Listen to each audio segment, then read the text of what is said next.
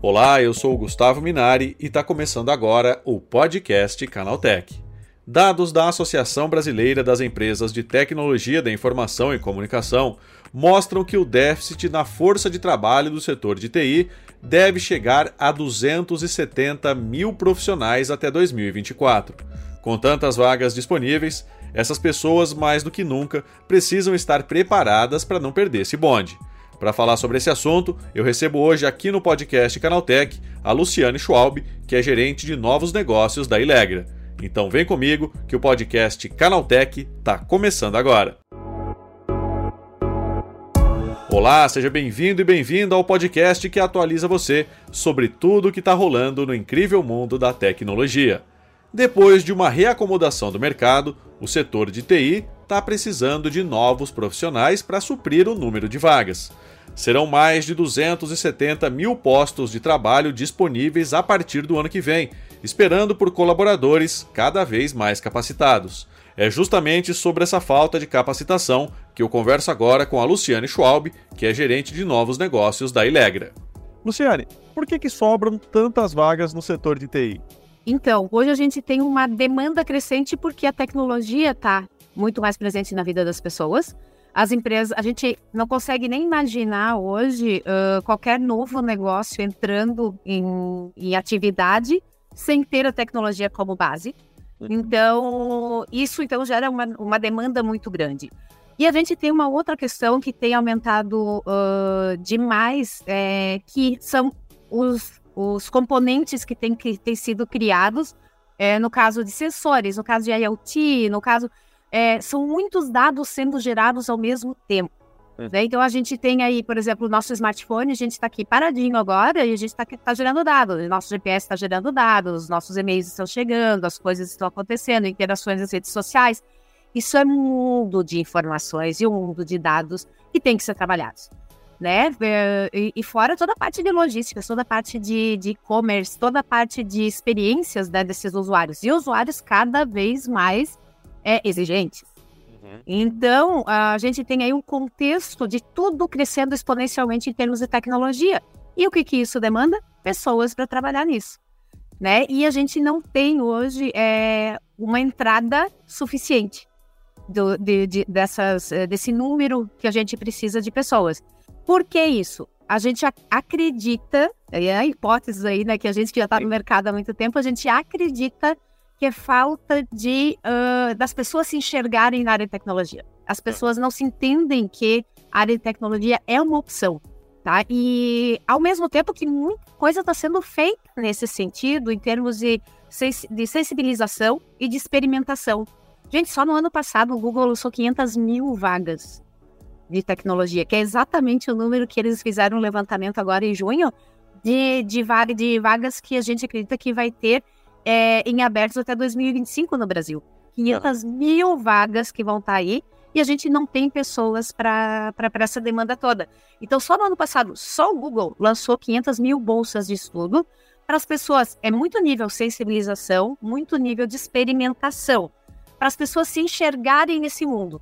E aí sim elas vão fazer uma formação é, formal, né, que a gente chama, uma universidade, um curso livre. A gente tem cursos fantásticos de entrada e de, de formação de profissionais júniores, né, que são os profissionais que entram no mercado no Brasil. Muito legais. Alguns pagos, alguns de graça, alguns que tu paga depois que tu se emprega. Tem muita coisa bacana acontecendo. Isso é muito bom, muito bom mesmo. Aonde nós entramos? Nisso, né? Poxa, ela está dizendo que tá tudo, que as coisas estão acontecendo, que as pessoas estão experimentando e que tem cursos muito bons. Tem. E é isso, isso é muito bacana. Mas nós somos uma empresa de tecnologia. A Ilegra é uma empresa de tecnologia. E quando a gente quer contratar esses profissionais do mercado, a gente percebe que tem um gap entre o que é formado e o que é o dia a dia de trabalho dessas pessoas. Sim. Então, tem uma, uma um gap ali técnico e muito soft skills. Vocês vão ver que uh, se vocês forem perguntar para qualquer empresa que tem demanda de tecnologia, o que que tu precisa num profissional júnior, o que que ele vai dizer? É, ele vai te dar uma lista e essa lista soft skills. Eu quero o cara que seja protagonista, eu quero o cara que seja proativo, eu quero o cara que se vire sozinho, que seja autônomo, que corra atrás, que resolva problemas, que tudo soft skills. Ele não, ele não vai te citar, eu quero alguém que saiba isso, que saiba isso, que saiba aquilo. É muito interessante isso. Então, a gente tem internamente na Ilegra um programa há 15 anos já que tem nos atendido, né, tá sempre em evolução, obviamente, porque o mundo muda. Não para, tá... né? Não para. Não, é uma coisa impressionante. E assim, né? Já estamos aí com várias coisas saindo do forno também para atender o, o, o, as demandas que nem chegaram ainda. Mas que a gente já sabe que vão chegar no futuro extremamente próximo. Tudo é muito acelerado, né? Por isso que eu acho bacana que a gente diz que a gente acelera carreiras tech. Uhum. Desde júniores até, até os profissionais atuais da, das empresas também. A gente aqui está tá falando desses novos talentos, né?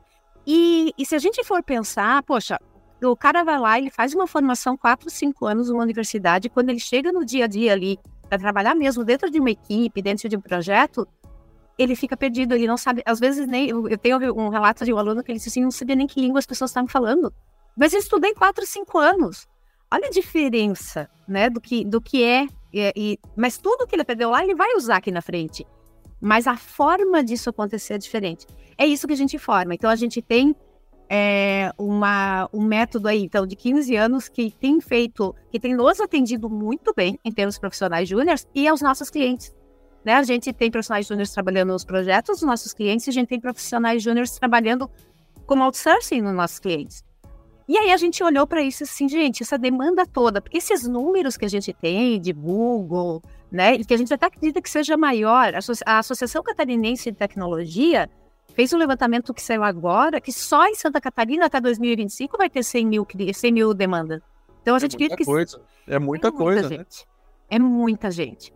Então, assim, e ao mesmo tempo a gente se coloca uh, no, olhando para o mercado como, poxa vida, tanto desemprego, tanta coisa acontecendo, né? Hoje em dia a gente consegue usar, é, a gente não precisa de tanto recurso tecnológico, eles estão à nossa disposição, né? A gente tem muitas comunidades que, de, que dão acesso a, a, computadores, né? Então a gente tem aí como fazer um, um modelo desde que entra, e eu acredito que isso o Brasil está fazendo muito bem, né? Essas, essas, esses cursos de sensibilizações, gente, YouTube, Udemy, fazem coisas muito legais, como sensibilização para ver assim, é isso, eu me, eu me encaixo aqui, isso serve para mim, e ver que não é um bicho de sete cabeças, que, que a tecnologia não é uma coisa, né, que a gente olha lá em Matrix, 0 e 1 um caindo e a gente não entende nada daquilo.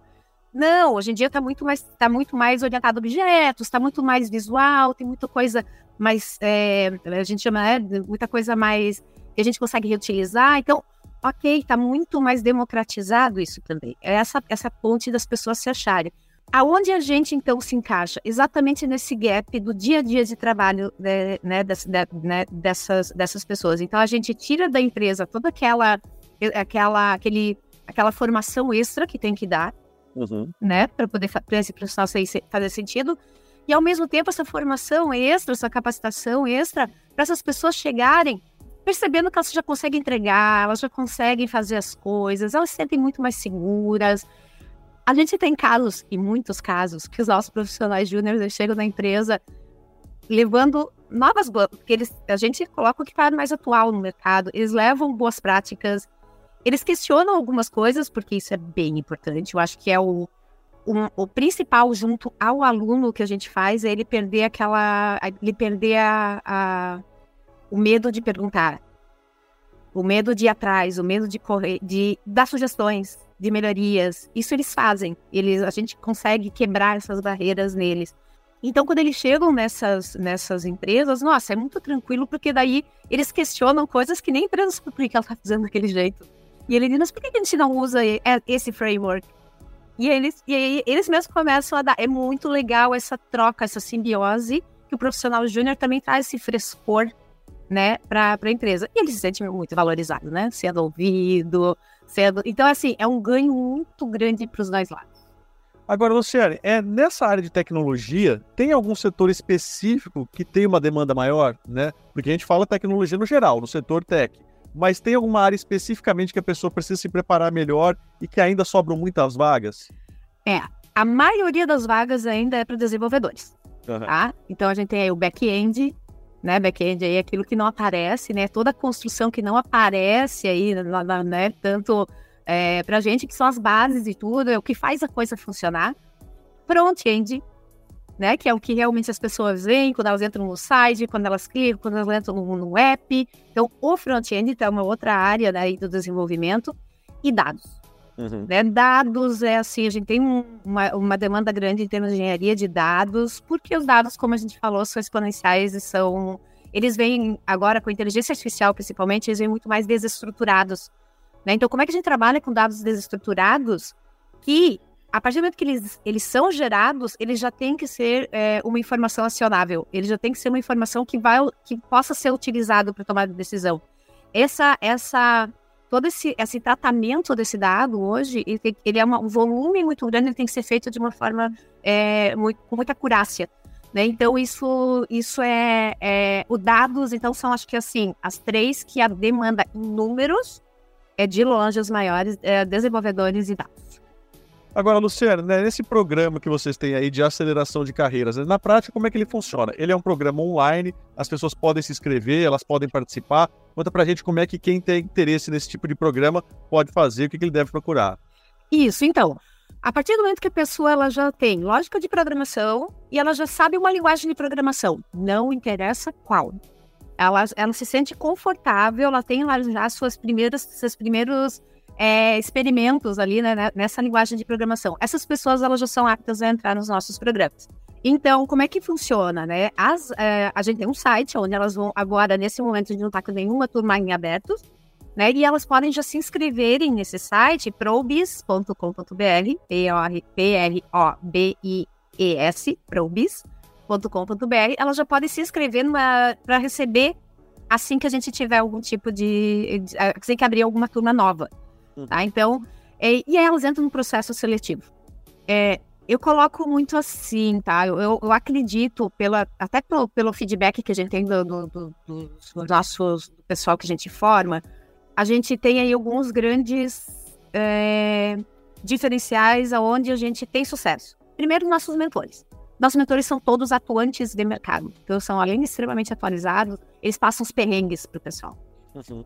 Eles passam onde tem problema, eles já passam o que, que eles já tentaram fazer que não deu certo, eles passam, eles passam isso. E principalmente, inspiração.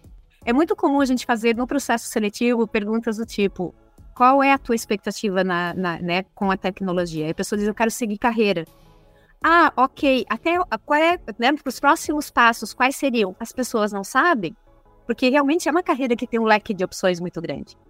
Os nossos mentores eles servem também como inspiração para esse para essa galera. Então, quando eles chegam lá no final, eu faço a mesma pergunta para eles, eles dizem assim: eu quero ser que nem Fulano, eu quero ser que nem Beltrano, eu quero ser um team leader, eu quero ser. Então, fica muito mais claro também essa progressão de carreira possível. E eles se enxergam, eles se inspiram nesses mentores. Muito bacana. E o nosso processo seletivo também, então, assim, até para é, para a gente conseguir entregar o que a gente chama de profissionais Junior Plus, júnior de alta performance para né, essas empresas aí que contratam né, essa, esses, essas turmas, é, a gente tem um processo seletivo muito bacana, que é muito mais, de novo, muito mais voltado para soft skills, perfil, do que para técnico mesmo. Né? Então, assim, ele tem que ter uma base, com certeza ele tem que ter uma base, porque a gente cobra muito isso, a gente, é, a gente se coloca assim, tem, tem aquele que é o curioso, tem o Júnior e nós somos Júnior Plus. Né? Então é ali. Então ele tem que já vir com uma base aí de Júnior uh, já montada. Mas a partir disso, uh, é muito mais uh, o perfil dele que a gente vai estar analisando para o processo seletivo. É porque as turmas elas não são grandes, elas são no máximo 20, 25 alunos. Né? Posso ter mais turmas simultâneas, ok? Mas elas não são grandes. Por quê? Para ter essa atenção personalizada dos mentores. São code reviews individuais. É eu e o mentor. Eu não me comparo com os demais, eu me comparo comigo mesmo o tempo inteiro, evoluindo, fazendo a minha evolução no dia a dia. É individual, é muito bacana isso. É, é um processo de crescimento profissional antes de tu ser um profissional. Por isso o nome Probis, tá? O nome Probis, ele vem disso, né? Ele vem do, dos noobs, né? Lá do pessoal de games, o pessoal, os bombeiros, né? Dos Estados Unidos, o pessoal que são os novatos, a gente transforma em probes, né? Que apesar de ainda serem é, iniciantes, a gente chama que são profissionais iniciados. As nossas, é, a gente não tem aula, a gente não tem professor. Não existe isso, porque a gente está lidando já com pessoas que já têm aí o. Eles têm. A gente trabalha muito com desafios, sala de aula invertida. A gente põe os desafios, dá um mínimo de conteúdo para que eles possam desenvolver esses desafios que não são nossos, geralmente são as bibliotecas oficiais daquela tecnologia e tal, porque tem que ter essa autonomia, ele tem que ter essa. ele saber onde buscar, saber pesquisar. E mesmo assim, às vezes não é. Normalmente não é suficiente, ele tem que ir muito atrás disso. Né? Então, esse, é, esse ir atrás é um, uma coisa bem bacana que a gente acredita ali, que, porque a gente simula o dia a dia, o dia a dia né, das, é, é, de trabalho. Né? Vai vir o problema para te resolver, meu amigo, e vai resolver. Como é que tu vai resolver? Não vai ter professora, uma videoaula ou tutorial do teu lado te explicando. Né? E a gente vai ter que correr atrás. E é exatamente isso que a gente, que a gente procura formar e tem dado muito certo. É isso, Luciane. Obrigado pela tua participação. Bom dia para você. Maravilha, obrigada. Bom dia. Tá aí, essa foi a Luciana Schwalb, gerente de novos negócios da Ilegra, falando sobre o déficit de profissionais no setor brasileiro de TI. Agora se liga no que rolou de mais importante nesse universo da tecnologia no quadro Aconteceu Também.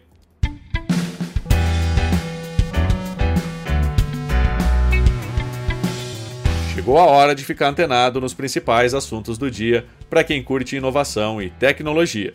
O Conar decidiu arquivar o processo relacionado a um comercial da Volkswagen, no qual Elis Regina aparece recriada por inteligência artificial. Na visão do órgão, o uso da imagem da cantora foi acordado com a família dela, enquanto a ausência de regulação sobre o tema não levanta mais questões quanto ao uso da tecnologia. O consentimento dos herdeiros, assim como as cenas de Elis cantando como fazia em vida, foram considerados para o arquivamento do processo. O YouTube Music dá mais um passo adiante na competição acirrada contra Spotify, Deezer e Apple Music, ao lançar um recurso que mostra letras de música em tempo real. A exibição das letras em si é antiga no app, mas agora ela acompanha a reprodução conforme ela acontece. Ao tocar no menu Letra, posicionado na parte inferior da tela, você vê a letra da música com destaque para o trecho executado no momento. Assim como no Spotify, você pode tocar em qualquer pedaço da letra para adiantar ou retroceder a reprodução até ele. O Discord começou nesta semana a contatar os usuários envolvidos num vazamento de dados pessoais registrado em março deste ano. Segundo o serviço, o comprometimento aconteceu depois que cybercriminosos ganharam acesso à conta de um representante de suporte terceirizado do aplicativo, visualizando informações de caráter potencialmente sensível.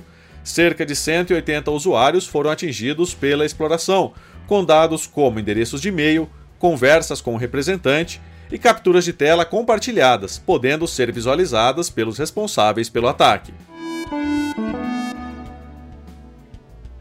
Demorou, mas aconteceu. Conforme prometido no início da semana, o Threads agora tem uma versão web totalmente funcional. A rede social começou a liberar a versão de navegador para todos, e basta fazer o login com o nome de usuário, e-mail, número de telefone e senha do Instagram para acessar. Apesar de já ter uma versão web desde o lançamento, até hoje, ela funcionava apenas no modo leitura, ou seja, era possível apenas ver conteúdos postados. A CPI das pirâmides financeiras aprovou a quebra dos sigilos bancário e fiscal da 123 Milhas. Os sócios da empresa de viagem também foram convidados a depor diante da Comissão Parlamentar de Inquérito, instalada em junho desse ano, para investigar possíveis esquemas fraudulentos envolvendo criptomoedas e outros ativos digitais. A companhia entrou na mira da investigação no final de semana, depois de anunciar o cancelamento temporário de passagens aéreas emitidas a partir de uma linha promocional, com data e horário de embarque flexíveis.